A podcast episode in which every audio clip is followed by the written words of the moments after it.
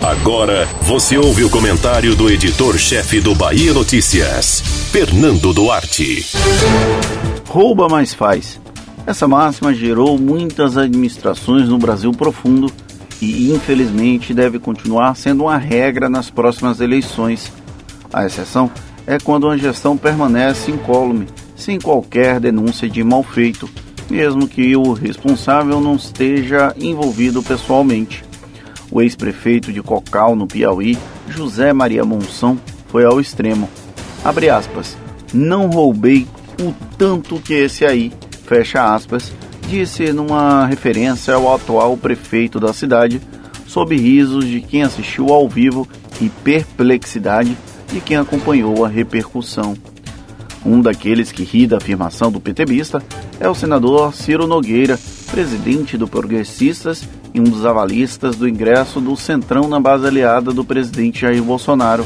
É uma daquelas piadas prontas que nem precisa de uma célula de da vida para provocar gargalhadas de constrangimento. O responsável por ampliar a base do governo no Congresso para evitar eventuais imputações por crime de responsabilidade do presidente se diverte ao ver o sincericídio de Monção. O ex-prefeito piauiense acabou escrachado nas redes sociais, e com razão.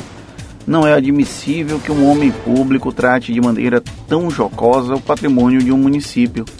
O problema é que Monção é apenas um personagem dessa tragédia cotidiana que assola os rincões do país.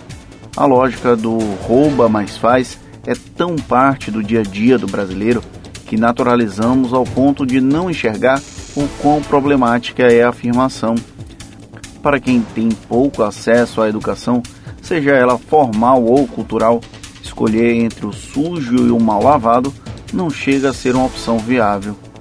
Em um país cujas oportunidades são ceifadas o tempo inteiro, ouvir que um prefeito roubou menos que o outro é algo tão natural que pode provocar um burburinho mas não necessariamente pode impedir que o acusador ou o acusado sejam eleitos reiteradas vezes.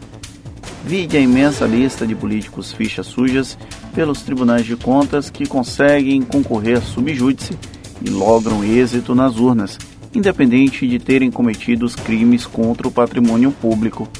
É com pesar que admitimos isso como rotina. Porém, em quantas cidades você já ouviu falar que houve uma situação similar. O ex-prefeito de Cocal cometeu o pecado de ter sido gravado falando essa atrocidade. Caso não fosse disponibilizado nas redes sociais, talvez passasse despercebido. Assim como vai passar despercebido que Ciro Nogueira estava lá atrás, participando dessa festa de lançamento de candidatura. Definitivamente, é difícil prever os roteiros desse Brasil. Você ouviu o comentário do editor-chefe do Bahia Notícias, Fernando Duarte.